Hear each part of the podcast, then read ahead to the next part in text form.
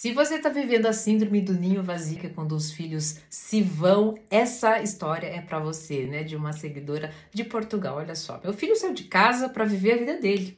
Sinto saudades, pois esteve comigo 30 anos. Não manda mensagem, não liga, só responde ao que eu envio. Depois diz a namorada que sente saudades, mas nada faz para as matar.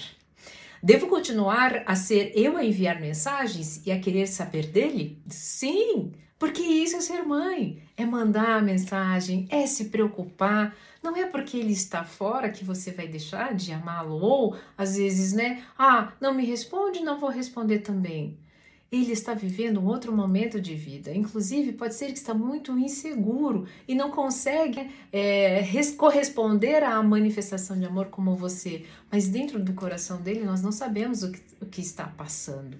É, está na hora de aceitar que seu pequeno cresceu, está voando. Isso é ótimo para ele e será para você também. Agora é uma oportunidade de você olhar para você.